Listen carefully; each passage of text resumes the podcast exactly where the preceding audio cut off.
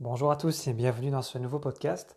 Alors ici, je vais simplement vous partager un petit peu ce, qui se trouve dans ma cuisine de manière générale. Parce que beaucoup de gens me demandent mais qu'est-ce que tu manges? Parce que voilà, beaucoup de personnes ne comprennent pas que manger sainement, ce n'est pas forcément se priver de tout. Bien au contraire, c'est plus de variété. Alors euh, voilà, je vais vous donner un aperçu ici de ce que moi j'ai de manière générale en stock chez moi. Donc côté farine, j'ai en général la farine de châtaigne, la farine de sarrasin, la farine de patate douce. C'est celle que j'utilise le plus souvent. Je fais des rotations pour éviter de manger trop souvent les mêmes aliments. Au niveau des fruits, j'ai de manière générale des bananes, des pommes toute l'année. Et alors d'autres fruits s'ajoutent en fonction des saisons, évidemment. Des légumes verts, congelés, etc. Au niveau, j'ai toujours un peu de tout. Euh, j'ai des noix de Brésil, des noix de cajou, des amandes, des noisettes.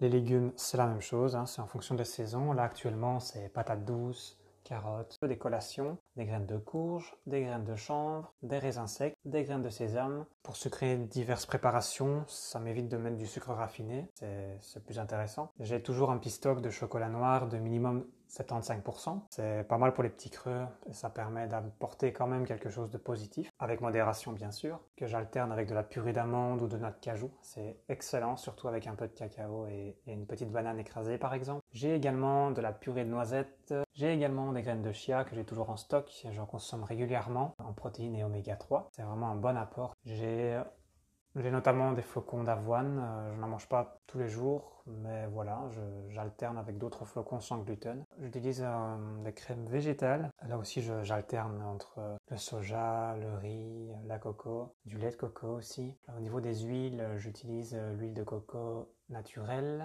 de l'huile de colza, de l'huile d'olive que je conserve au frais, qui ne peut pas être chauffée, et notamment du ghee. Ça m'arrive d'utiliser du ghee, c'est du beurre clarifié très digeste. Voilà, ça permet d'avoir une, bonne alternative au beurre classique, on va dire. Au niveau des céréales, j'ai du riz, du sarrasin, des pâtes de sarrasin, du quinoa, des lentilles, des pois chiches, du riz noir. J'ai quelques petits poissons comme du maquereau, des sardines, du thon. Euh, c'est très rare que j'en mange parce que le thon est vraiment trop pollué de nos jours. J'ai toujours quelques œufs en stock aussi, ça peut dépanner. Au niveau des épices, j'ai un peu de tout. Une petite nouvelle ici, le clou de girofle en poudre. C'est assez fort, mais si on en met un petit peu dans les plats, c'est quand même euh, hyper important au niveau des antioxydants. C'est assez puissant.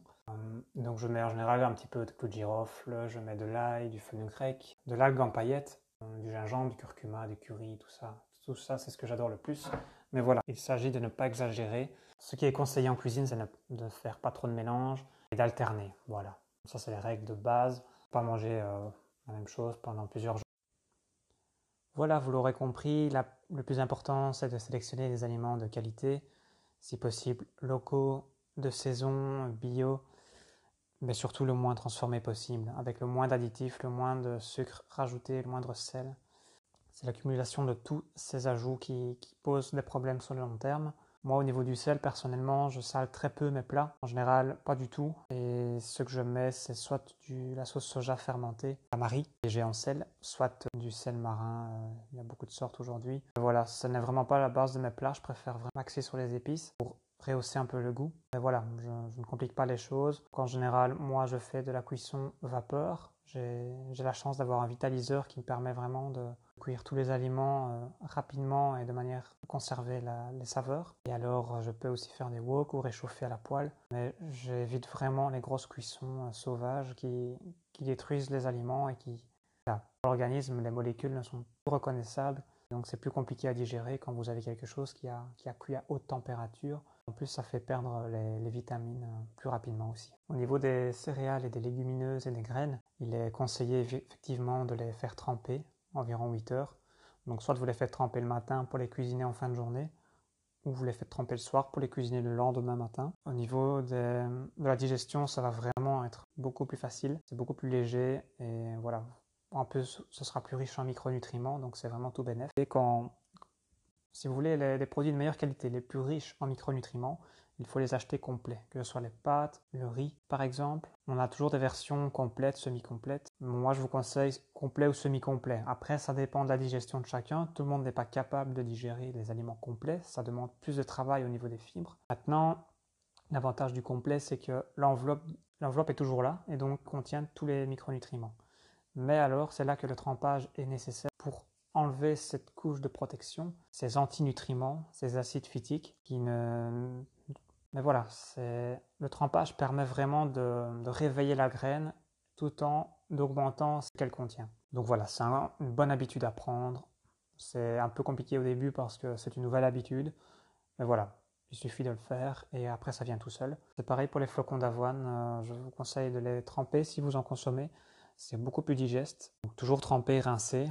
Euh, le quinoa, pareil. Voilà, les graines, euh, comme ce soit les graines de courge, les, noisettes, ces fruits secs sont aussi conseillés d'être trempés beaucoup plus digestes, beaucoup plus riches. Et puis voilà, c'est aussi plus facile pour les mixer si vous voulez les ajouter dans des préparations particulières, faire des sauces, faire des, des desserts. Plus facile de les mixer s'ils ont été trempés ça va créer une, pâte un peu plus épaisse. Alors j'ai parlé du sel, au niveau du sucre, j'évite vraiment le sucre raffiné.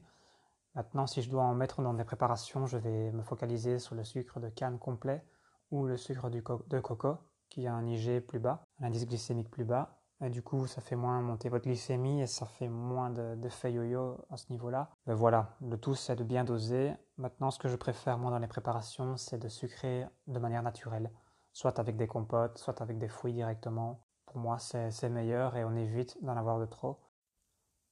Voilà, je vous remercie beaucoup de m'avoir écouté et je vous dis à très bientôt.